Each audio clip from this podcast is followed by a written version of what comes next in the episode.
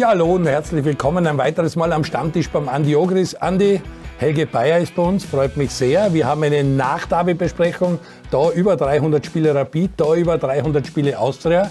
Ihr habt euch eigentlich nie getroffen zum Derby, das geht sich nicht aus. Du hast 15 Jahre bei der Austria gespielt bis Ende der 90er Jahre. Du bist Ende der 90er Jahre schon langsam bei den Rapid-Amateure aufgeschlagen, hast dann 15 Jahre die Jahre bei Rapid geprägt. Also 30 Jahre Wiener, Wiener Fußball sitzt da am Tisch, hätte ich fast gesagt. Aber Derby habt ihr gegeneinander nicht gespielt. Servus Helge. Hallo, grüß euch. Hallo. Na, wir haben jetzt erst gescherzelt, da hängt ja ein Foto von mir und ich habe ihn gefragt, ob er den vom Andi gehalten hat. Hat er zu mir gesagt, von ihm habe ich nur die Bälle aus dem Tor geholt. Aber ist nicht so, ihr habt nie gegeneinander gespielt, nein, die sind nicht ausgegangen. Leider, leider. Wie war das bei dir? Du bist ein Welser aus Oberösterreich, bist dann sehr jungen Jahren schon nach Wien gekommen und hast dann beim Rapid Nachwuchs angefangen und die raufgedient bis in die Kampfmannschaft. Warum war Wien immer das, das Ziel für dich? Na, sagen wir so, ich war mit sechs Jahren, vielleicht hast du sogar gespielt, äh, im Hanabe-Stadion damals noch, Rapid Austria, Rapid hat 6 3. Rapid hat 6-3 gewonnen, das wirst du wahrscheinlich verdrängt. Habe ich gespielt. Ja. Habe ich gespielt, habe ich sogar ein Goal gemacht, mit Kopf habe ich es gemacht. Ich war das erste Mal im Stadion und bei der Heimfahrt habe ich zum Papa gesagt, da unten möchte ich mal spielen. Ja, und da haben wir das wirklich, das war mein absolutes Ziel und, und, und mein Traum. Ich habe den Konsul gesehen, ich habe euch gesehen. Ja. Ich habe gesagt, da möchte ich mal spielen. Die Stimmung, diese Atmosphäre, die hat mich einfach geprägt. Ja. Und dann irgendwann einmal mit sechs Jahren bei Eintracht Wels gespielt, dann bis zu meinem elften Lebensjahr, dann schon sehr früh nach Wien ins Internat und der Rest ist Geschichte. Seit meinem elften Jahr bei Rapid und ja, war wirklich eine schöne Zeit. Sehr gut. An die Geschichte ist auch das Davi. Äh, bei der Austria gemerkt, welcher Rucksack da wirklich, welcher Druck da gelastet hat, weil man wollte unbedingt in das Meister-Playoff, in die Top 6 reinziehen. Rapid hat das davor schon geschafft. Auch das hat man bei dem Spiel vielleicht sogar ein bisschen gespielt. Du warst dort im Favoriten. Sag ein bisschen, wie war das Davi für dich und wie wichtig, no nah ist es, dass die Austria drin ist und wir zwei weitere Davi im Frühjahr vor der Brust haben. Ähm, war ein richtig gutes Match. Also vor allen Dingen die ersten 60 Minuten hat Austria schon dominiert und hat das Spiel eigentlich wirklich in den Griff gehabt und hat Rapid eigentlich mit ärmeren Tugenden geschlagen. Weil das ist ja normalerweise auf das, was du verlassen kannst, wenn du gegen Rapid spielst, dass die um jeden Ball kämpfen, die Zweikämpfe annehmen, Tempo drinnen haben, Tief, Tiefgang. Das hat man in dem Match bei Rapid ein bisschen vermisst und bei der Austria war es sehr präsent. Da hast einfach, also für mich von draußen war das Gefühl, die Austria will diesen Sieg ein bisschen mehr wie Rapid. Ist aber auch ein bisschen nachvollziehbar, weil eben Rapid schon qualifiziert war für das obere Playoff und die Austria hat halt noch müssen. Aber es war ein richtig gutes Derby, seit langer Zeit wieder mal so ein richtig schönes Derby bei 60 Minuten die Austria und die letzten 30 Minuten dann Rapid haben auch die eine oder andere Torchance gehabt, wo es vielleicht noch mit dünn wurden war. Mhm. Aber am Ende des Tages freue ich mich, dass beide Mannschaften oben dabei sind, weil wir im Frühjahr noch zwei Davis zum Sehen kriegen und da wird sie mit Sicherheit rapid anders präsentieren als in der Partie. War immer dein Wunsch, war immer dein Tipp, also so gesehen. Äh, äh, was ich noch dazu sagen will, nicht, also tippmäßig, ich habe mir gewünscht, dass beide Wiener Vereine oben sind und habe mir gewünscht für meinen Freund Peter Batzult, dass er auch oben ist. Auch das ist eingetroffen. Gratulation an die Kärntner. Sollst du das öfter was wünschen? ich wünsche mir jede Woche einen Lotto 6, der kommt aber nicht. Wir wünschen uns jede Woche Helge Bayer, das geht sich auch nicht aus. äh, Helge, wie hast du das David gesehen? Und äh, Rapid war wirklich eigentlich äh, nicht, lange nicht im Spiel. In der Halbzeit hat es dann wahrscheinlich eine Kabinenbrille gegeben oder das eine oder andere Wort, das was bewirkt hat, weil nach der Pause waren es gut. Da rund um die 50. Minute war eine Schlüsselszene, wo es auch eins anstehen kann. Dann kommt prompt das 2-0. Dann in der Schlussphase war Rapid wirklich besser und hat druckt und äh, hat noch versucht und hätte ein Tor machen müssen. Querfeld der Kopfball, der Lattenschuss von, von Burgi. Äh, wie hast du das da in Erinnerung? Eigentlich genauso wie der Andi, dass äh, die Austria, man muss die Austria wirklich loben, die haben es sehr gut gemacht. Bis zu einem gewissen Grad. Die haben genau das gemacht, was Rapid nicht will und was eigentlich Rapid sehr gut kann. Und äh, in einem Derby weiß man eigentlich ganz genau, das war in allen unseren Derbys, was wir gespielt haben, du musst schon mal im Gang rausgehen und einer sagen, heute wollen wir gewinnen. Ja? Und das hat für mich die Austria einfach besser gemacht. Ja. Rapid war nicht wirklich im Spiel und die haben die Aggressivität, die waren wirklich überrascht teilweise von der Aggressivität der Austrianer. Und natürlich der Druck, der hilft natürlich der Austria. Nur, äh, das ist halt immer so, wir wissen, wie das ist, du kommst auf den Platz und weißt, heute ist Derby und du musst genau das in, in die Waagschale haben und Rapid hat es nicht gemacht. Ja. Ähm, teilweise habe ich dann so ein bisschen Glücksspiele im Freien bei beiden Mannschaften erkannt, weil du hast wenig zusammenhängende Aktionen gesehen. Ja, okay, beide haben dann gepresst, ja, aber wie soll denn das auch funktionieren? Bei Rapid wird alle ein, zwei, zweieinhalb Jahre was ausgetauscht, bei der Austria genauso. Ja. Und dann fragt man sich immer, wieso ist Red Bull so weit, wieso, wieso ist Sturm Graz so weit, weil die einfach vier, fünf Jahre was durchziehen. Und das passiert aber bei den Wiener Großclubs seit Jahren nicht. Und dann fragst du dich, okay, das schaut dann oft nicht so gut aus wie bei anderen Vereinen. Naja, wie soll es denn auch passieren? Weil du brauchst, um wirklich was aufzubauen, bei einem Verein mindestens drei bis vier Jahre, bis du einmal wirkliche Ergebnisse siehst. Und das schafft bis jetzt keiner. Und ich hoffe, dass das einmal sich ein bisschen ändert. Da gibst du dem Helge recht, äh, finde ich. Du bist auch ein Fan. Kontinuität ist ganz wichtig im Fußball, wird in Österreich leider nicht so gelebt. Bei der Austria aus der Not der Tugend gemacht, weil es halt auch finanziell kracht. Der Herr Wimmer, den wir auch schon am Stammtisch gehabt haben, der dürfte zu Hause wirklich gut sein. Das ist bei Stuttgart acht Match, vier Heimsiege, vier Auswärtsniederlage. Jetzt bei der Austria setzt es irgendwie fort, dass er daheim richtig stark performt. Äh, taugt ihm das? Glaubst du, volle Stadien und diese Atmosphäre? Ist, ist, ist das ein reiner Zufall oder? Nein, ist kein Zufall, glaube ich. Äh, jeder weiß, dass ich mit Schmied Manfred super befreundet bin und dass ich den Abgang vom Schmiede halt, äh, dass mir das halt nicht so gefallen hat. Aber die andere Seite ist halt, man muss auch jetzt fairerweise sagen, dass die Austria in dem Fall dann trotzdem vieles richtig gemacht hat, mit Michael Wimmer einen Trainer geholt hat, der vielleicht für dieses System, das die Austria, der Austria jetzt vorschreibt, dieses 3-4-3 der richtige Mann ist. Und schön langsam fängt es wirklich an zu greifen und man sieht auch, also was wir vorhaben, ist schon erkennbar. Ne? Man muss vorher beim Schmiede war es halt so, dass wir defensiv sehr gut gestanden sind und in der Offensive halt im letzten Drittel weniger Gefahr ausgestreut haben. Aber beim Michi Wimmer ist es jetzt nur so, dass wir hinten mit der Dreierkette ziemlich stabil sind, aber im letzten Drittel weit gefährlicher sind. Hat natürlich auch mit dem Lauf von Tabakovic zu tun, keine Frage, aber auch die Außenspieler, dann war es vielleicht auch ein ganz ein guter Griff von Michi Wimmer, den Azu Jukic auf die Sechs zu stellen, weil man dann von dort natürlich auch ein bisschen besser und, und, und äh, sage ich einmal, gefährlicher ausspielen in die letzte Linie eine, in das letzte Drittel eine. Also von daher haben wir viele, viele Sachen gut gemacht und ich glaube, dass für mich wie immer dieser Davi-Sieg extrem wichtig war und extrem gut war. Die Stimmung von den Rängen sind, war imposant und und jetzt ist er so richtig angekommen und, und die Fans unterstützen das jetzt noch. Also da, das hat nichts damit zu tun, ob die Fans jetzt noch immer hassen auf dem Vorstand, weil sie diesen Transfer gemacht haben. Aber das ist eine andere Geschichte. Aber sie unterstützen die Mannschaft, sie unterstützen den Trainer und das ist gut. Der Michael Wimmer hat ja auch ein super Interview gegeben, wo sie ihm gefragt haben, äh, weil irgendwas für Manfred Schmidt in der, in der im Stadion präsentiert worden ist, also positiv für ihn, hat er gesagt, ob das, ob, ob das gegen ihn ist. Hat er gesagt, na, wieso? Das ist einfach eine super Wertschätzung für Manfred Schmidt, der hat eine super Arbeit gemacht und da hat er auch ein bisschen Wind aus den Segeln genommen. Also er weiß schon, äh, wie man das macht und dem ist ja ein Riesenstein vom Herzen gefallen. Das hast du dann nach dem Match gesehen. Der war ja wirklich sehr aufgeregt, ist ja ganz normal, aber ich glaube, der ganze Verein hat sehr viel Druck gehabt, weil man musste diese Top 6 rein. Ich glaube, das war schon ganz wichtig. Weil Nein, extrem, vor allen Dingen, Entschuldigung, dass ich dich unterbreche, aber es ist die ganzen Jungen, ja. was wir da drinnen haben, da hast du schon gesehen, weil äh, Matteo Meisel, äh, Braunöder, Jukic, die sind ja jetzt nicht äh, alte routinierte Spieler, die mit diesen Drucksituationen umgehen können schon oder so, so oft in solche Situationen waren, dass das besser verarbeiten können. Also das heißt, du hast der Davi vor der Brust, du hast den Druck vom eigenen Publikum, du hast die Verpflichtung, da drei Punkte zu machen, um safe sicher in diese Top 6 zu kommen.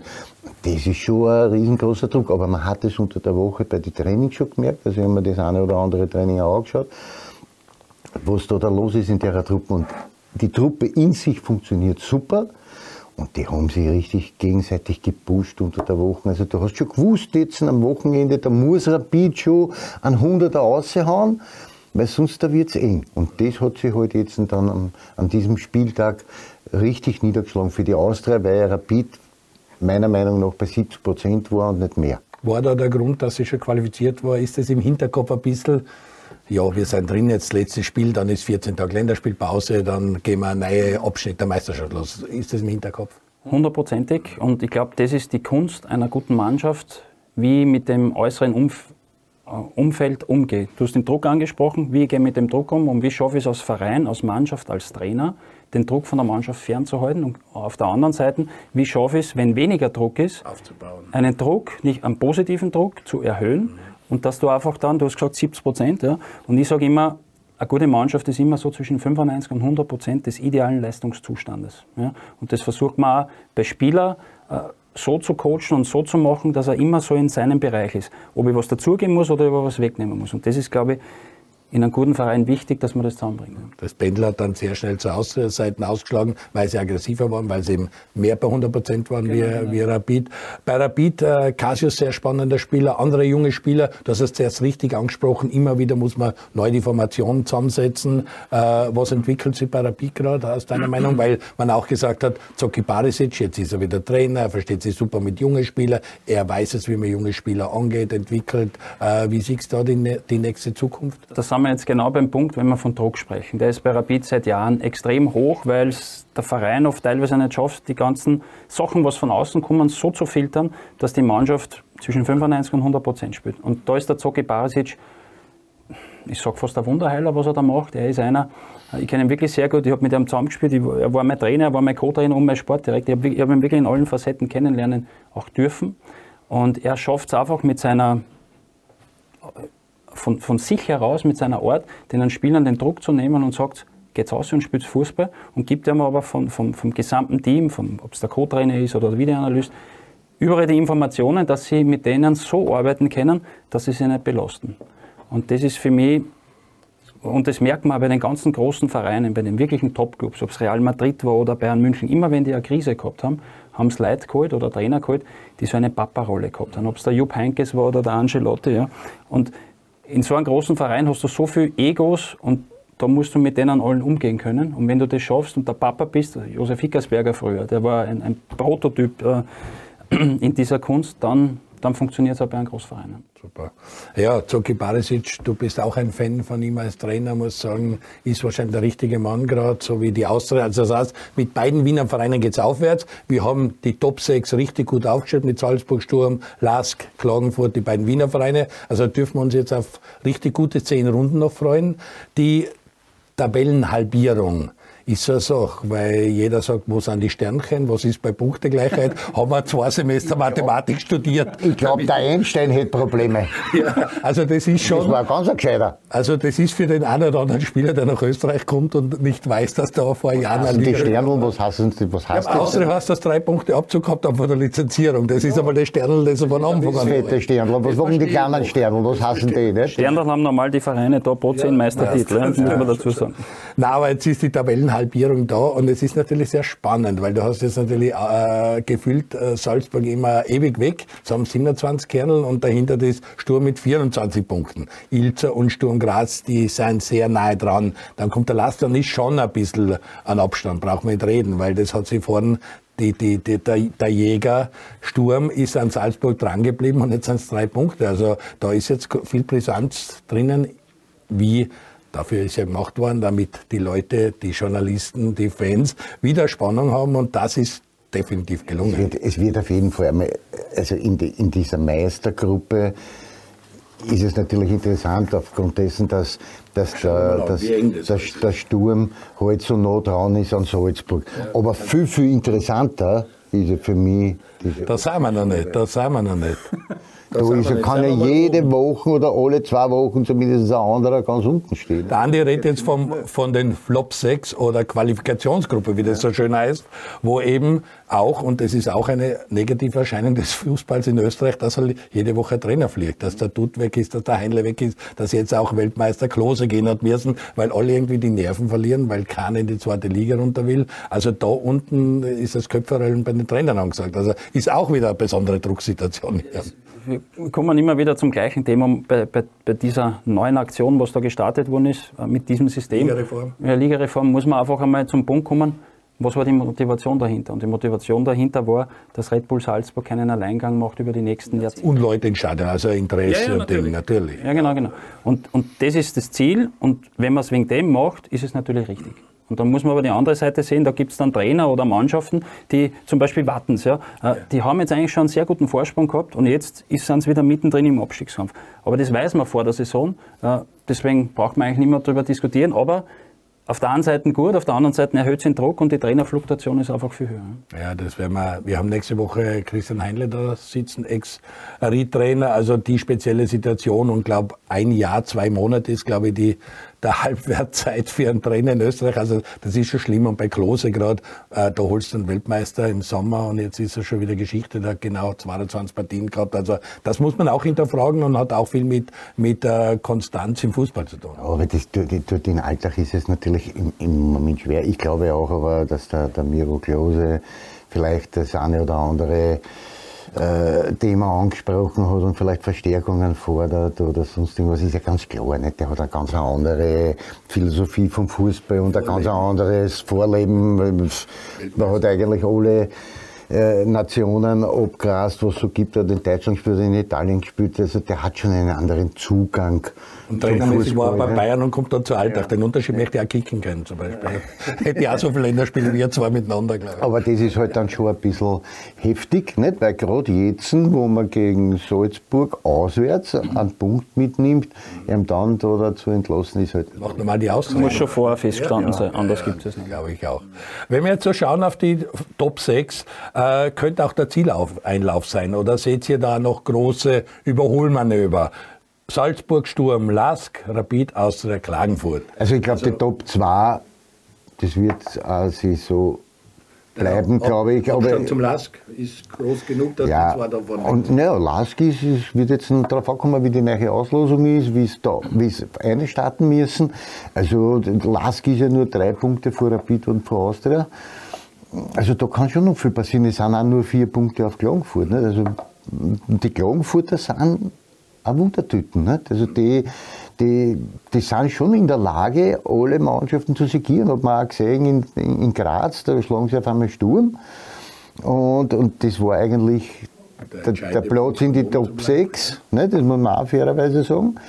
Und und also die sind schon in der Lage, den Mannschaften weh zu tun. Also da ist auch noch viel Brisanz drinnen und viel Spannung. Vielleicht feiert den Derby-Sieg. Die haben zuletzt viel gewonnen. Äh, das neue Stadion Allianz Arena will jetzt nicht wieder im Landstadion die Bilanz gegen die Austria auffrischen. So Rapid steht in der Tabelle noch vor Austria. Wird so bleiben. Ist das die Revanche für die Rapidler? Nein, ich glaube, dass Rapid noch einen Ticken vorn ist, okay. insgesamt. Ja. Und wo äh, gute Arbeit gemacht wird jetzt bei beiden äh, Vereinen, das Gefühl hat man wirklich. Äh, bei Rapid kann ich es beurteilen, weil, weil man wirklich merkt, dass viele ehemalige Kollegen zurückgekommen sind. Ja. Und ich glaube, dass das auch wichtig ist, dass, dass man äh, Leute zum Verein holt, wo die Leute für den Verein arbeiten und jetzt nicht, wo es nur um einen selber geht, sondern um einen Erfolg vom Verein. Ja? Und wenn das im Vordergrund steht, dann wirst du sowieso als Person selber dann auch erfolgreich. Und das, das erkenne ich bei Rapid jetzt gerade, wenn dieser Weg fortgesetzt wird und nicht wieder, wenn jetzt zum Beispiel, sagen wir jetzt, nächstes Jahr sind es nicht in der Meistergruppe. Ja? Dann ist natürlich wieder Tabula Rasa, bla bla bla, aber dann muss man das genau analysieren und sagen, okay, das ist vielleicht Teil der Entwicklung, das, der Misserfolg gehört einmal genauso dazu. Und da muss man einfach von den Verantwortlichen viel mehr Geduld fordern. Das muss ich wirklich sagen. Rapid ja, wir haben zum Beispiel, Entschuldigung, dass ich die wieder unterbreche, aber ich ist zum Beispiel jetzt bei der Austria, wenn wir sich das anschauen, was war unser, unser Winner jetzt, dass wir oben dabei sind, können wir mit der Bakovic festmachen. Und wenn wir sich aber zurückerinnern an das erste Match in der Frühjahrsrunde, dann haben wir gegen Klagenfurt gespielt und da war der Tabakovic von Stadtweg einmal auf der Bank und der Fitz hat gespielt und dann hat sich der Fitz verletzt. Und eigentlich durch die Fitz-Verletzung ist der Tabakovic erst ins Spiel gekommen und hat damit eigentlich seinen Lauf begonnen und hat die Tor gemacht und hat die Spiele entschieden. Und das ist dann halt auch das nötige Glück, das du manchmal brauchst. Hätte sich der Fitz nicht verletzt, wer weiß, ob wir jetzt über die Austria in die Top 6 reden könnten, weil man muss schon sagen, dass der Harris also diese Tore und die wichtige Tore gemacht hat. Und, und das gehört halt dann auch ein bisschen dazu. Nicht? Wir dürfen aber auch nicht vergessen, weil der Helge jetzt sagt, dass er glaubt, dass die Rapiden aber Leute vorne. Wir haben natürlich auch mit bei der Austria noch ein großes, ein, ein großes Lazarett hinten auch noch. Fast alles junge Menschen, die die noch nicht so stabil sind in, über eine ganze Saison, aber Spieler dabei, die halt nicht unwichtig sind. Ob das der Huskovic ist, ob das der El Shaiwi ist, ob das der Wustinger ist. Äh, James Holland ist verletzt, der, der Gruber Andi war jetzt wochenlang ausgefallen, eigentlich immer wiederum mit so kleinen Blessuren oder eine Krankheit. Also da haben wir schon noch ein bisschen was, was wir hinten nach zum Arbeiten haben und wo man vielleicht dann trotzdem diese kleine Lücke, was zwischen Rapid, Lask ist, also schließen können. Verletzungsgeschichten sind natürlich auch bei Rapid, das ist immer ein Thema. Auch jetzt aktuell beim Nationalteam, die mehr wie genug Verletzte haben mit beiden Schlagern, sind Autovic, Alaba, Linat und so braucht man auch nicht reden. Gut, aber wir haben zumindest Rapid Austria wieder da drinnen. Wir haben eine gute Stimmung um beide Vereine. Wir dürfen uns freuen auf wirklich noch zehn tolle Runden in den Top 6. Also das ist damit hat die Ligareform und die Bundesliga das gemacht, was man wollte. Spannung, Interesse, äh, Medienberichte und so. Also das ist voll gelungen. Unten haben wir schon gesagt, die größten Leidtragenden sind die Trainer. Alles ist eng, man kann eigentlich würfeln, wer absteigt. Und wie du gesagt hast, auch die WSG Tirol ist wieder eingezogen in den Abstiegskampf, wenn die ersten zwei Runden in die Hosen gehen. Also das ist schon sehr speziell. Zum Tabakovic noch, du hast ihn angekündigt, dass der im Frühjahr explodieren könnte. Die hat in der Vorschau, äh, in der, in, in, in der Vorschau auf die Saison sehr gut gefallen. Dann, wie du gesagt hast, äh, kommt er ein und macht das Tor. Dann hat er ganz Chancen vergeben mit Lucinau bei seinem Ex-Verein. Dann aber ist ein Lauf gekommen. Jetzt ist er wirklich der Goalgetter, der Was heißt das für dich? Na, dass du die auskennst. Ja, danke, danke, danke, danke. Aber auch du kennst sie aus. Du bist TV-Experte, du bist Mentor, du bist Coach, du bist, was bist du eigentlich hauptsächlich? Wo, wo siehst du dich am meisten kann aktuell? Ich, kann ich da, also ich liebe meinen Job äh, als Experte beim ORF. Das ist wirklich was, ich liebe zu analysieren, ich liebe, wo drauf zu schauen und, und, und, und zu helfen. Und ich habe mich irgendwann einmal entschlossen, ich habe so gute Leute gehabt, die mich die mir das gegeben haben. Ob es mein Vater war, ob es der Funke Feuer war, ob es der Franz Wohlfahrt war, die ganzen Dormann-Trainer, ob es der Tiger Zaitschek war und auch die Trainer wie ein Hickersberger oder der Backhold. Ja, also gibt, und das habe ich einfach aufsagen dürfen. Und ich habe mich dann irgendwann entschlossen, das Glück, was ich gehabt habe, äh, möchte ich weitergeben. Ja, und, und, das sind meine Rollen. Ja, ähm, und das macht mir Spaß. Ja, du warst ja auch ein guter Trainer. Du hast im Nationalteam Nachwuchs unter genau. Marco die hochgedient hast. Genau. Hast dann auch bei Rapid jahrelang den Trainer gemacht. Also du hast auch schon sehr viele Stationen äh, vom sechsjährigen Tormann bis zum Tormann-Trainer. Also äh, wirklich alles durchgemacht, was am Fußballplatz ist. Und jetzt als Experte, ich weiß, Andi ist ein großer Fan, mit dem kannst du jetzt über Stempeln und über falsche Neun und über die äh, swing, hanging, hängende Acht oder was ist nein, nein, nein, nein, nein, Jumping Eight. Jumping, Jumping Eight. Also er ist ein, ein Fan deiner Analysen. Uns taugt's, wie die vorbereitest und wie da auch beim ORF zu merken ist, Prohaska und so, halt, ich hab's im Bauch und ich erzähle, was ich kann und dann sieht man deine Zettel oft auch auf Social Media, wie du dich auf Match vorbereitest und was du nicht alles analysierst. Also Hut ab und kommt. Ja, ich habe zum Beispiel nicht gewusst, dass der Manuel Neuer alle 65 Minuten seinen 16er verlassen. Ja. Helge Bayer. Ja. Sonst hätte ich das nicht gewusst. Obwohl es mich nicht interessiert, aber jetzt weiß ich es. Obwohl du ein spezieller Freund der Torleiter bist, das kommt ja noch dazu. Nein, äh, aber du hast wirklich auch von, von uh, UNICEF Ehrenbeauftragter, von uh, Markenbotschafter, auch uh, Sponsor, Testimonial, du machst deine, deine Camps, also du bist wirklich ein Tausendsasser und lebst 24 Stunden deinen Traumberuf, oder wie? Ja, genau. Und das, das, was ich gelernt habe oder was ich bekommen habe, versuche ich weiterzugeben. Vor allem natürlich auch in, in, in der Torwartschule. Da ist einfach herrlich, wenn ich meinen Papa anschaue, wie er mit den Jungen arbeitet. Das gibt es jetzt seit 17 Jahren und, und ist doch schön, wenn man was, was weitergeht. Helge Bayer Senior, Helge Bayer, Bayer Junior, das ist das genau, Traumtor genau, genau. für seit eh und je eigentlich. Ja, ja, vor, allem, vor allem im Sommer die Camps und unterm Jahr ist einfach schön weiterzugeben. Dann habe ich noch Granten wie Erich Weidenauer, den wirst du auch noch mhm. kennen, ja, und, ja, ja. Jiri von den älteren Semester bis zu wirklich jungen Trainern. Das Allerschönste ist jetzt mittlerweile, da sind ja viele, die was jetzt bei uns Trainer sind, waren lange bei uns Schüler.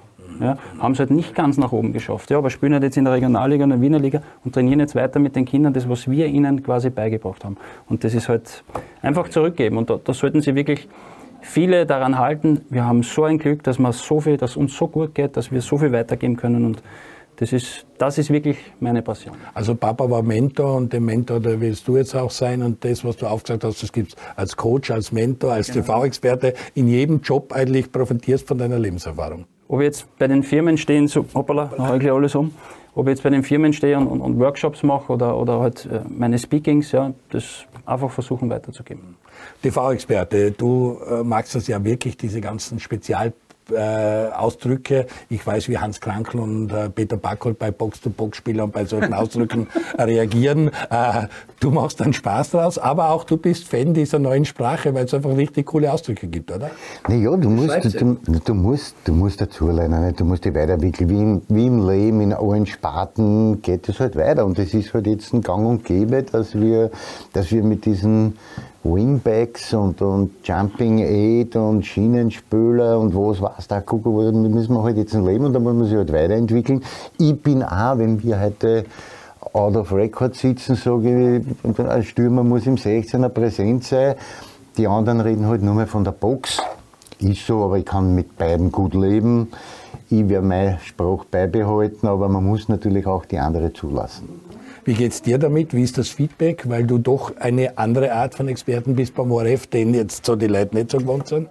Ich sag so, ich habe da so einen sehr gerne einen Spruch, so Gewohnheit ist der härteste Klebstoff der Welt. Und ich sage, wir sollten alle ab und zu mal unsere Schubladen lernen und, und Neues zulassen. Das heißt jetzt nicht, dass das besser oder gut oder viel besser ist, sondern ich rede so und so. Ja? Und du kriegst halt bei den ganzen Ausbildungen, bei den Trainerkursen einfach viel Dinge mit. Und du, du weißt ja, wie das ist. Du sitzt mit drei Leuten zusammen, der hat einen Spruch und du übernimmst den Spruch, ohne dass das ja wirklich weißt. Ja? Das heißt, du lernst das und versuchst es dann halt weiterzugeben. Und ich sehe meine Aufgabe als Experte einfach so, den Leuten, und das Feedback kommt wirklich oft, ah, das habe ich so nicht gesehen. Danke, dass mir das so gesagt hast. Ja. Und es sitzen ja viele vom, vom TV-Bildschirm, nicht nur Fußball- oder Fußballexperten, sondern auch welche, die sagen, ich schaue mir jetzt das Fußballmatch an. Und das ist auch so ein bisschen meine Passion, dass ich sage, denen was zeigen, was sie vielleicht nicht gesehen haben, dass sie, dass sie sagen, wenn sie jetzt 20 Spiele sehen, dass sie sagen, jetzt kenne ich mich vielleicht im Fußball ein bisschen aus. Und, und das, das ist das, was mich antreibt bringst auch neue Vokabeln ins Spiel. Das ist für äh, Zuseher auch gut.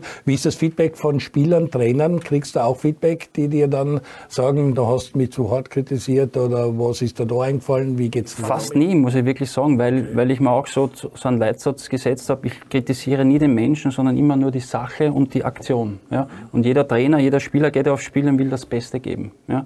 Äh, dass er es nicht immer schafft. Ja? Ich habe so viele Fehler gemacht und bin auch kritisiert worden. Und das gehört dazu. Und die Kritik ist ja so wichtig für deine Weiterentwicklung. Deswegen versuche ich einfach was zu sehen und vielleicht sogar auch dem Spieler, dass ich da jetzt was gesagt habe, wo er vielleicht darüber nachdenkt, ja, da hat er vielleicht gar nicht so unrecht. Deswegen fast noch nie, dass einer gesagt hat, Herr, da hast du mir jetzt zu hart. Ja, und was die Trainer und die Spieler auch wertschätzen, wenn ich jetzt ein Spiel mache, du sagst, ich bereite mich vor, ich rufe auch immer einen Trainer oder einen Spieler an, dass ich wirklich Insights habe. Und, aber nicht, dass ich jetzt irgendwas ausplaudere, sondern auch, dass der Zuschauer versteht, ah, das sind ja wirklich Informationen, die ich so nicht bekommen habe. Und, und, und deswegen. Du fühlst ja sicher, du bist mehr drin ja, im Spiel. Genau. Das ist, halt schon das ist schon wichtig, wichtig was, dass du diese, zum Beispiel jetzt, wenn, wenn ich jetzt nur ans David zurückdenke, mich hätte interessiert, warum der Zucki in, in, Zimmermann nicht von Start weg spielen hat lassen, weil der hat jetzt in den letzten Wochen auf dieser Position, wo er sich zuerst einmal einarbeiten muss, weil wir kennen ja den Zimmermann eher im Zentrum drinnen, jetzt spielt er rechts draußen.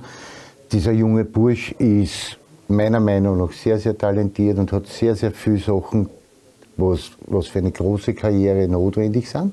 Und gerade in dieser wichtigen Partie im Derby nimmt dann halt dann aus dem Rennen aus und ich, weil ich habe also unter der Woche keine Informationen, aber vielleicht leicht aufgeschlagen war, vielleicht war er krank. Keine Ahnung, ist der nicht jetzt beim Bundesheer? Das weiß ich gar nicht. Ich glaube, ich glaub, der ist beim Bundesheer, vielleicht hat er viel Dienste gehabt, ich weiß es nicht. Aber das war für mich schon ein bisschen Überraschung, dass er den Zimmermann ausgenommen hat, weil das dort auf der rechten Seite richtig gut funktioniert hat.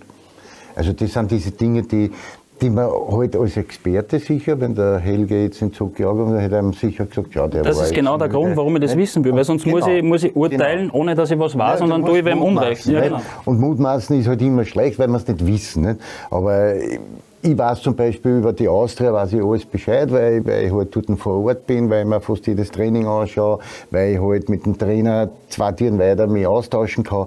Deswegen weiß ich Bescheid und dann weiß ich es auch einzuordnen. Das weiß ich bei Rapid eben nicht. Und deswegen hätte mich das interessiert zum Beispiel. Nachdem das die beiden Experten am Stammtisch sind, ich der Journalist bin, werde ich jetzt kurz den Zocki anrufen und schauen, was mit Max Zimmermann war. Und kurze Pause, wir melden uns gleich wieder. Ja, hallo und herzlich willkommen zurück am Stammtisch beim Andi Ogris. Wir besprechen jetzt Darwin auch. 300 Spiele im Tor von Rapid. Äh, Helge Bayer ist zu Gast. Über 300 Spiele auch für die Austria. Andi Ogris. Fein, dass du heute zum Derby-Nachdreh den Helge eingeladen hast. Wir haben einiges zu besprechen. Ich möchte mir mal beim Bernhard Zimmermann äh, entschuldigen, dass ich ihn Max genannt habe, aber das ist, ich habe im Hinterkopf gehabt, dass der Max Girschele bei uns beim Spiel war. Und ähm, Harald, ja, es ist so, wie du recht gesagt hast, er ist viel beim Bundesheer. Er wechselt zwischen Training und Bundesheer hin und her und deswegen hat der Zocki wahrscheinlich immer ein bisschen okay auf die Bank gesessen und hat eine andere Idee gehabt, aber er ist weder verletzt noch angeschlagen, irgendwas. Wir haben das Derby relativ gut nachbesprochen. Wir kennen die Top 6, die Flop 6. Äh, sprechen wir ein bisschen über die zweite Liga, da geht's auch drunter und drüber, da könnte man auch würfeln. Der Aufsteiger Favorit, der sich selber nannt, Blau-Weiß-Linz. Du bist als Oberösterreicher auch nahe an deinen oberösterreichischen Vereinen dran und Blau-Weiß-Linz, spannender Verein, neue Stadien entsteht. Beschek, äh, neuer Geschäftsführer, den du auch natürlich kennst. Tino Wawra geht zu St. Pölten. Sehr spannende Geschichte. Was passiert da? Wird er irgendwo an Dienst freigestellt, wenn Blau-Weiß-Linz einen neuen Sportdirektor hat? Wie seht ihr die zweite Liga aktuell? Was tut sich da rund um Vienna, FAC auch? Also ich liebe die zweite Liga, muss ich offen und ehrlich sagen. Ich weiß es, wir tauschen uns manchmal aus. Ja, ja weil es einfach äh, schön zum Zuschauen ist und das ist die nächste Generation. Das sind viele junge Spieler, äh, wo man oft sieht, wenn du jetzt zurückblickst, vor drei Jahren in der zweiten Liga, was du jetzt ziehst in der ersten Liga. Und, und denen sollte man einfach wirklich die Aufmerksamkeit schenken, das zu unterstützen. Deswegen finde ich auch super, dass, dass ihr das übertragt, dass wir beim ORF da wirklich auch was investieren. Ja? Weil es ist auch eine Wertschätzung denen gegenüber, den Vereinen gegenüber und die machen alle oder sehr viele eine sehr, sehr gute Arbeit. Und deswegen äh, bin Woche für Woche in den Stadien oder, oder halt im Studio und, und, und wir analysieren und, und, und freuen uns, dass wir die zweite Liga haben. Selber würde sich der Andi für den Frauenfußball wünschen, dass der auch ja. TV-mäßig vermarktet ins, auch, in, in, ja, in Blickpunkt rutscht und dass da auch die Frauenbundesliga, die losgegangen ist am letzten Wochenende, mehr sehen würdest und mehr äh, Sichtbarkeit bekommen würde. Aber du unterschreibst jetzt natürlich, was der, was der Helge sagt, die zweite Liga als ideale Plattform für junge Spieler, auch die Rapid 2 und die Young Violets und Sturm und der Laskvilaufer, dass die Talente dieser großen Vereine da eine gute Bühne haben. Ja, ich bin dabei, aber ich, ich muss jetzt fairerweise sagen, ich habe jetzt ein, drei oder vier Matches gesehen in, in, der, in der zweiten Liga. Äh, schon teilweise, aber überschaubare Leistungen. Äh, ich habe mir zum Beispiel angeschaut, äh, Horn daheim gegen einen GRK. Das, das war jetzt nicht das Weiße vom oder das Gelbe vom Ei, wie man so schön sagt. Und aber wenn du dann eine Woche später da ausschaust, St. Pölten gegen Horn, da war Horn extrem gut. Und jetzt am Wochenende hat wiederum gespielt der GRK, die gegen Horn extrem schlecht waren, meiner Meinung nach. Spielen daheim gegen die Young Violets und spielen eine super Partie und spielen das staubig trocken over. Also da ist es ein bisschen so, die Leistungsschwankungen sind schon groß. Deswegen glaube ich halt an, jetzt, jetzt am Wochenende habe ich geschaut, St. Pölten Liefering, war im Stadion dort, haben wir das live angeschaut. Gute St. Pölten gesehen? Und habe ein sehr gute St. Pölten gesehen. Und eigentlich war ich enttäuscht von Liefering, die sind gut in die Frühsaison gestartet mit drei Siege. Haben wir gedacht, da kommt ein bisschen mehr, aber das war dann am Ende des Tages wirklich überschaubar und St. Pölten verdient der Sieger, klar besser. Aber da haben wir wieder das, das heißt, Entschuldigung, wenn ich unterbreche, haben wir den gleichen Mechanismus gesehen. St. Pölten in Form und Liefering vier Spiele in Folge gewonnen. Ja. Und du hast genau ärmere Prinzipien gesehen, die sind nicht mehr so in die Zweikämpfe gegangen und nicht mehr so ins Gegenpressing und, und prompt haben sie schon verloren. Also wieder genau das Gleiche. Also das ist schon ein bisschen mit Leistungsschwankungen verbunden, aber du wirst sehen, am Ende des Tages werden halt die, die jetzt in der Tabelle vorne sind, die werden es ausmachen. Ich glaube, dass das Horn trau bleiben wird, aber es wird sich St. Pölten oder oder Blau-Weiß Linz, die werden sich untereinander ausmachen. Davon gehe ich aus. Nochmal zu Liefering, weil du es ja gesagt hast, gerade bei Salzburg, wo man merkt, da wird was aufgebaut über Jahre, das Kontinuität drin. Aber bei Liefering habe ich manchmal schon auch den Eindruck, dass da viele in der Auslag spielen und äh, mehr die Einzelaktionen bei Konate oder die, bei, den, bei diesen äh, Ausnahmespielern, die es suchen, da selber in die Auslag zu stehen, Tore zu erzielen, super Aktion zu machen, um aufmerksam machen. Da ist nicht so das Teamwork äh, vielleicht. Ja, natürlich wird von, von Red Bull Salzburg das Teamwork vorangetrieben, aber natürlich hast du dann, du hast untereinander, du weißt, wie es unter die Spieler ist, du willst natürlich der Nächste sein, der in der Kampfmannschaft spielt und natürlich hast du da auch Drucksituationen unter den Spielern. Ja. Spezielle Situation in Salzburg. Absolut Absolut. Und dazu muss man auch noch sagen, die, die, das Durchschnittsalter von Liefering ist natürlich das niedrigste. Und umso niedriger, umso mehr Leistungsschwankungen. Also das, das ist so.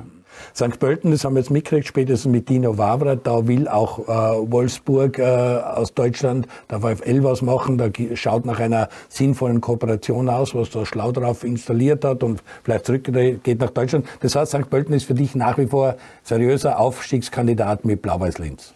Ja, ich glaube, dass einer von den zwei am Ende des Tages Fuhren serviert und die zwei machen sich, glaube ich, untereinander aus. Alles, was dahinter ist, ich glaube, für den GRK geht es sich noch nicht ganz aus. GRK und FAC sind die beiden weiteren, die um die Lizenz angesagt haben und möchten. Da geht es sich, glaube ich, am Ende des Tages noch nicht aus. Der GRK zu Hause eine Macht, aber auswärts trotzdem noch mit großen Schwankungen verbunden. Also von daher gehe ich dann schon aus, dass St. Pölten und Blaues stabiler sind und deswegen sie am Ende des Tages das ausmachen werden. Viel interessanter wird es sein, was unten passiert. Also ich schaue mit, mit Grauen auf die Tabelle, weil wir mit den Young Violets jetzt mittlerweile am letzten Tabellenplatz angekommen sind. Die letzten Partien waren nicht prickelnd. Also und ganz gut gespielt haben, aber die Tore Ja, gemacht, aber ne? es ist trotzdem, mir fehlt dann da, da fehlt mir dann trotzdem irgendwo ein bisschen das Feuer, weißt? Ich muss, ich, ich denke mir halt dann, das ist mein Zugang. Wenn ich, wenn ich Young Violets sich, dann muss da trotzdem ein Unterschied erkennbar sein gegenüber, bei aller Wertschätzung den Vereinen gegenüber, aber es muss, wenn ich zweimal gegen Kapfenberg spiele, gegen Steyr, gegen Dornbirn, da muss ich, oder auch gegen Sturm 2 und Rapid, da muss ich schon meine Punkte machen und dann, wenn ich gegen die die Punkte mache, dann bin ich mehr oder weniger im gesicherten Mittelfeld. Wir haben jetzt, wie viele Runden sind gespielt in der zweiten Liga? 22. Ja, drei Siege zu Buche stehen. Das ist ein bisschen dünn. Das ist mir zu dünn für, für Young Wales. Auch wenn das junge Menschen sind und auch wenn da viel noch fehlt, aber da kann man trotzdem ein bisschen mehr verlangen und das sollte man. Aber ich weiß jetzt dahingehend, weiß ich nicht, was der Verein vorhat. Vielleicht ist es auch gewollt, dass wir, dass wir runtergehen und wieder in der Regionalliga spielen, um, um auch natürlich finanziell, weil wir nicht gut gebettet sind, oder vielleicht irgendwelche Kosten einsparen und dann unsere Guten vielleicht halt an andere Vereine verleihen und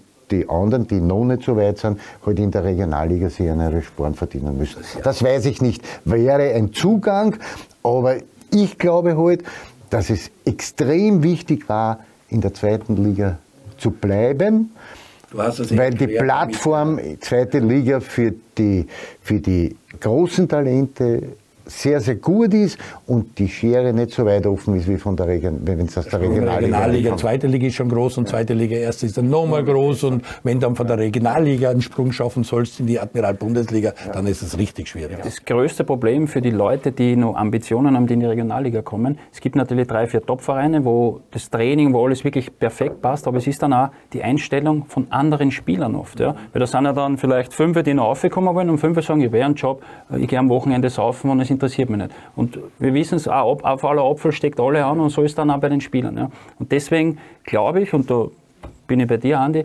wäre die Austria schlecht beraten, jetzt in die Regionalliga zu gehen, weil das Umfeld in der zweiten Liga ist top, die Professionalität ist viel höher wie in der Regionalliga, obwohl die Regionalliga für einen guten Fußball spielen. Ja, sehr guten Fußball spielen teilweise. Sieht man ja auch, wenn man raufkommt, wie ja, sie genau. die gleich einordnen. Also von der Leistung her braucht man. Es geht um die Professionalität im täglichen Tun, um Profi zu werden.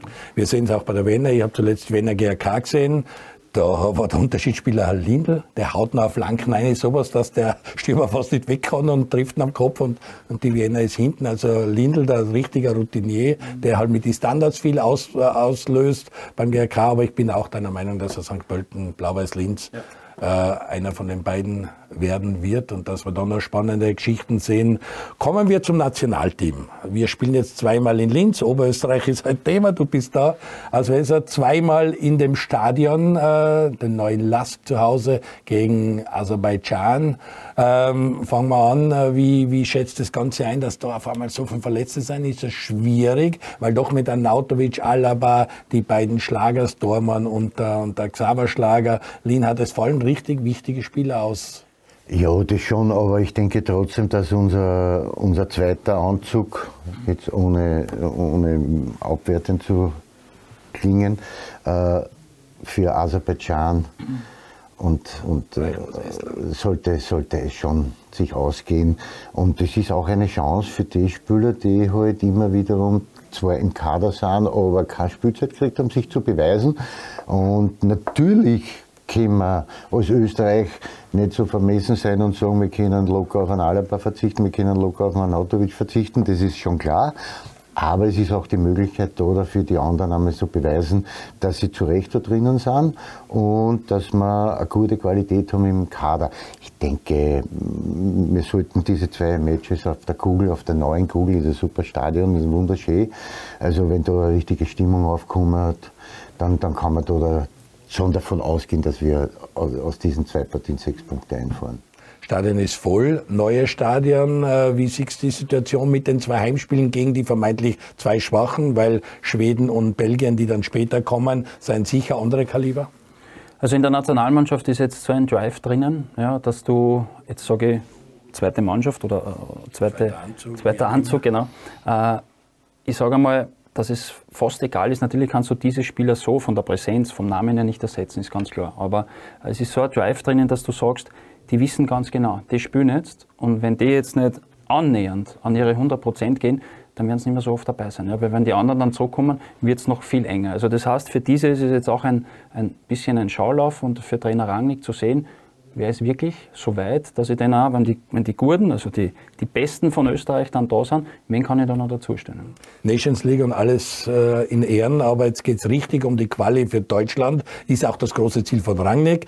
Die Fans sind da, Stadion ist voll und dann müssen halt andere Spieler herhalten. Man kann nicht immer Anautovic, Alaba, also die müssen zeigen, also ist ganz wichtig, glaube ich, die zwei Spiele, dass man da wahrscheinlich am Ende des Tages sechs Punkte hat. Ja, es, ich meine, wir haben ja mehrere Baustellen. Nicht? Also wir haben da, da einen, einen super Tormann sitzen. Nicht? Also wir haben ja auch eine Tormann-Thematik haben wir trotzdem beim Nationalteam. Nicht? Weil wenn man jetzt schaut, was zuletzt bei uns im, im Tor gefühlt, der, der Benzi war eigentlich äh, in einer Phase klare Nummer eins. Äh, dann haben wir gehabt den äh, Bachmann, der ist überhaupt kein Thema mehr. Nicht? Äh, jetzt, haben wir, jetzt haben wir einen Lindner. Da muss man wirklich schauen, jetzt, ich, ich, ich weiß es nicht, da wird der Helge wahrscheinlich der, der gescheitere Gesprächspartner sein, weil gerade beim Dormer ist es halt für meine Begriffe oder so wie ich das kenne, sehr, sehr wichtig zu wissen, dass ich die klare Nummer eins bin.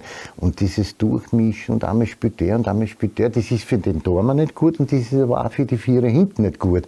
Weil da, da halt die Mechanismen dann trotzdem andere sind, als wenn ich da ein eingespieltes äh, Quartett habe. Also wenn ich jetzt von einer Dreierkette mit dem Golmer ausgehe, dann ist das schon eine andere Wahl. Nicht? Also ich, ich, ich sehe dem, da habe ich viel mehr Bauchweh, in der Tormann-Frage, als ob jetzt der Alaba spielt und ob der Anatovic vorhin spielt oder irgendwelche anderen. Ich hoffe, in diesen beiden Spielen ist der Tormann nicht so wichtig. Das ist gegen Belgien Schweden. Aber ich erinnere mich mit Schrecken an eine Eröffnung des Stadions auf der Google, wie es neu angemalt ist. Heinz Lindner im Tor war gegen die Elfenbeinküste mit Drogba. Das war kein gutes Tor, das er dort eingefangen hat. Du erinnerst dich vielleicht auch.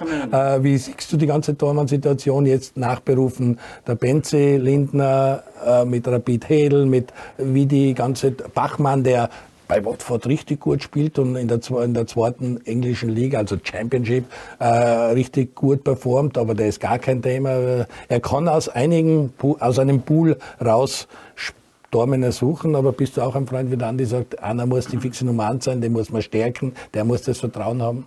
Also wenn man sich die Torhüter in Österreich anschaut und jetzt wirklich nur die Leistung anschaut, international, bin ich nicht der Meinung, dass wir schlechtere Torhüter haben wie andere Länder. Ja, es geht jetzt darum, wenn man so schaut, in den letzten Jahren haben immer wieder ein paar Torhüter ein paar Spiele bekommen. Und bei Kahn hast du wirklich das Gefühl gehabt, äh, der hat sich jetzt so richtig herauskristallisiert, wo jeder sagt, obwohl in den ersten zwei Spielen jeder gesagt, wir haben eine neue Nummer 1. Ja? Und wir sind da sehr früh oder sehr früh mit dem Urteilen, sondern man sollte einmal schauen, hey, lass dann einmal fünf, sechs Partien spielen, gib ihm wirklich einmal das Vertrauen, weil wir wissen ja, die ersten Spiele in so einer Nationalmannschaft, du bist du mit so vielen anderen Themen beschäftigt, wie dass du wirklich einmal dein volles Potenzial spielen kannst.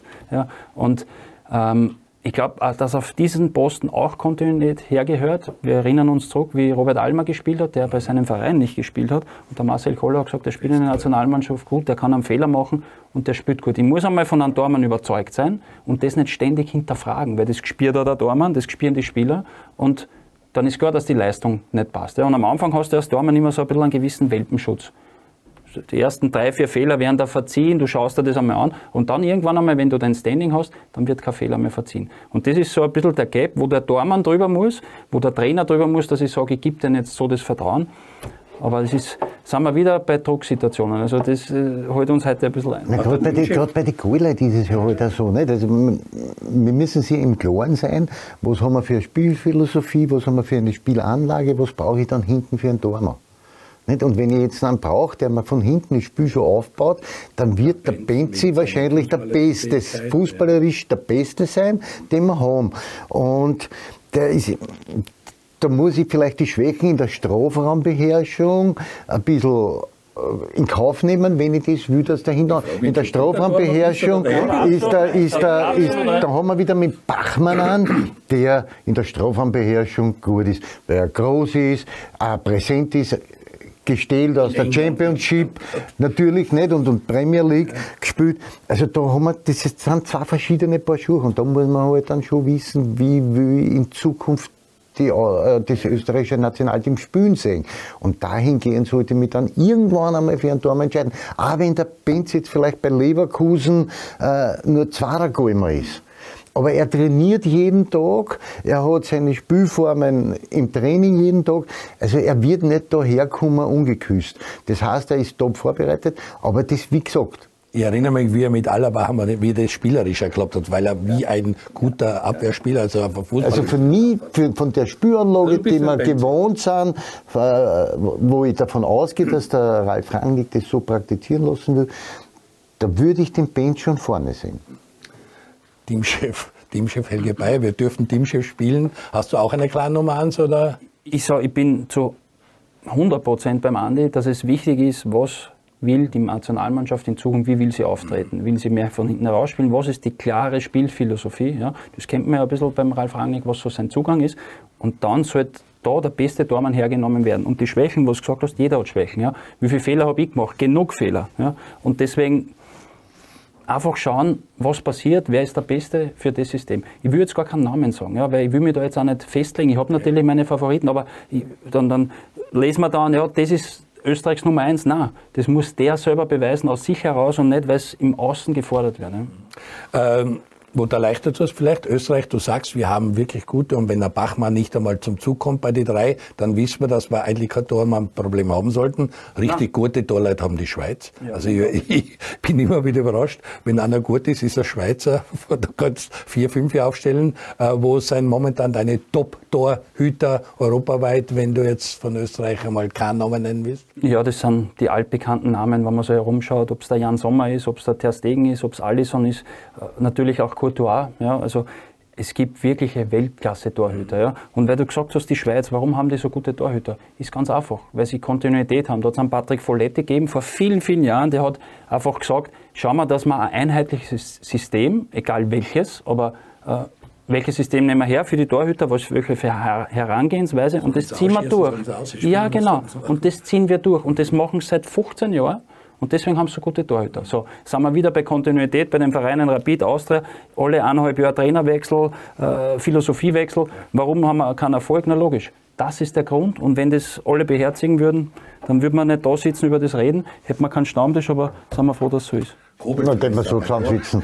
genau. Kobel zuletzt bei Dortmund, also das ist wirklich, bei der Schweiz kommen immer wieder Torleute raus. Ja, die Schweizer haben, kommen jetzt in diesen Genuss, den wir einmal gehabt haben in den 90er Jahren, weil in den 90er Jahren haben wir gehabt, äh, haben wir gehabt den Knaller in, in, in Lindenberger, in Wolfert, den Konsul, in Konrad, da hast du den Hut eine Hand können rausziehen, mhm. egal wer gespielt hat, war top. Nicht, also, und das hat jetzt in die Schweiz, die haben uns da in dieser Position ein bisschen den Rang abgelaufen. Aber ich sage trotzdem, dass wir keine schlechten Goalleute haben bei uns.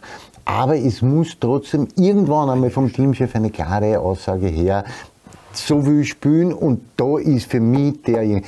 Wir wissen eh alle, wie es sich anspielt. Abstoß, wir wollen alle von hinten weg. Es gibt keinen mehr, der die Ballen ausschießt, sondern es wird von hinten weg gespielt. Und wenn ich von hinten weg spiele, dann brauche ich einen, Tormann, der fußballerisch sehr, sehr gut ist. Und da sehe ich halt im BNC schon als klare Nummer eins, weil er fußballerisch der Beste ist. Wir gehen in neue Quali für die Euro 2024 in Deutschland. Ganz wichtig, da wollen wir dabei sein. Da freuen wir uns jetzt schon auf die Europameisterschaft. Servus TV das erste Spiel, dann der ORF. Es ist auch eine neue Ära, wo es die abwechselnden Spiele zwischen Servus und ORF gibt. Wie wird sich für dich die Qualifikation abspielen, wenn du jetzt so ein bisschen Gedankenspiele machst? Heimspiele, guter Start, ist das fein, wenn man mal Punkte am Konto hat? Kann das trügerisch sein? Was ist die Schnittpartie? Du kennst Belgien sehr gut, weil du auch Belgien familiär ein bisschen von bist. Wie siehst du diese Gruppe äh, mit Schweden, mit Estland, Aserbaidschan, äh, Belgien? Wie gefällt dir die Gruppe? Zum einen bin ich einmal beeindruckt, wie du immer aus dem FF alles rausgrabst. Naja. Das ist einmal top. Ja. Bin ich froh, dass der Stammtisch in der Früh mit Wasser und Kaffee ist. Das stimmt, das stimmt. Ja, schau, ähm, wir aus Österreich haben jetzt mittlerweile so richtig gute Spieler, teilweise Weltklasse-Spieler, Europaklasse-Spieler. Und wir reden jetzt von Aserbaidschan, England, die auch definitiv. Estland. Estland. Habe ich England gesagt? Es tut mir leid. So wie der Max Zimmermann vorher. Also jetzt steht es an. Na, Spaß. Ähm, wir als Österreich sollten wirklich die Herangehensweise haben, okay, Belgien ist natürlich vor uns, ja, aber wir sollten schon sagen, mit einem Selbstvertrauen, mit einer Überzeugung in die Spiele hineingehen und sagen, das sind jetzt einmal eingeplante sechs Punkte, das auch der Mannschaft vermitteln, aber das passiert, was man so mitbekommt, deswegen finde ich das sehr gut. Und dann natürlich, Belgien braucht man nicht reden, das ist, da reden wir wirklich vom obersten Regal äh, des Weltfußballs, aber trotzdem aus Österreich, mittlerweile muss man sagen, aus, aus großer Inbrunst, Österreich sollte sich eigentlich immer qualifizieren fürs Großereignis. Das, das sollte unser Zugang sein, wenn man so schaut, was die letzten 20 Jahre passiert ist mit Trainerausbildung, was wir für Trainer haben in Österreich. Ja. Großartig. Super Trainerausbildung. Und dann, was sich da überall so abspielt, sollten wir uns immer qualifizieren. Vor allem in Deutschland bei dem Turnier müssen wir Hundertprozentig, ganz genau. Aber ich bin da nicht so, ja, du weißt jetzt Belgien sagst, also da bin ich nicht ganz in Helge seiner eh Meinung. Ja, aber Sie sind in der Weltrangliste nach wie vor. Wir haben aber während der Die Weltranglisten, die interessiert keinen Menschen, aber nach ja, dieser, nach dem Großereignis, ja. Belgien gescheitert, neuer Trainer, da wird es im Kader einige Veränderungen okay, geben und na, wir wissen alle. Die bauen gerade neu auf. Genau, und gute Einzelspieler ergeben noch keine gute Mannschaft. Die und das ist jetzt, ein, also da haben wir vielleicht schon ein bisschen eine kleine Chance gegen die, gegen die Belgier. Dass da, und die Schweden, dass uns die liegen, das wissen wir eh. Also da kann ja der Herzog an der Lil davon ja, singen. Ja. Nicht? Also die Schweden sind ja wie Moos geschneidert für uns. Nicht? Nur brauchen wir halt einen, der aus 25 Meter ins Kreuzig schießt. Da werden wir aber einen finden. Also. Ja, da kann sich ja nicht veraltet. Also beim Schweden, das die liegen. Vielleicht nagelt ihm der Leimer ins Kreuzig, was weiß man. Aber ich bin so alt, dass ich auch Rettenstein und das Schneespiel noch in Gelsenkirchen im Hinterkopf habe und so mit, Sturmberger. Mit Sturmberger. Eigenstieler bist du noch. Da bin ich, glaube ich noch der, der Freund, der Werner Gries, hat auch noch ja, gespielt. Jawohl, ne? richtig. Der noch zu das war, das war, das, das wäre die, das wär die WM in Deutschland gewesen. Ich noch alles von die, die, die halbe Aufstellung im Kopf. Stering hat gespielt. Ja, ja. Uh. Der dann schwer zusammengeschnitten worden ist von einem Admirianer, Novak und das ganze Knie gehabt hat. Ja, Sie sehen, vor mir jetzt, jetzt haben wir in der Schwarz-Weiß-Zeit mit Andi Ogris kann man das machen, du bist eine andere Generation. Also mich freut es, dass da zwei Generationen sitzen und auch überzeugt sind, dass Österreich zur Euro 2024 fährt. Wir haben eine schöne Meisterschaft vor uns, wo jetzt nochmal zehn Runden mit den Top 6 und Flop 6 da sind. Am Freitag, 31. März geht's weiter mit der zweiten Liga, dann am 1. April. Das ist kein Scherz, haben wir mit Bayern gegen Dortmund ein richtig leibendes Spiel in Deutschland. Und es startet das Meisterplayoff. Bleiben Sie gesund, schöne Woche, dranbleiben und dem Nationalteam die Daumen halten.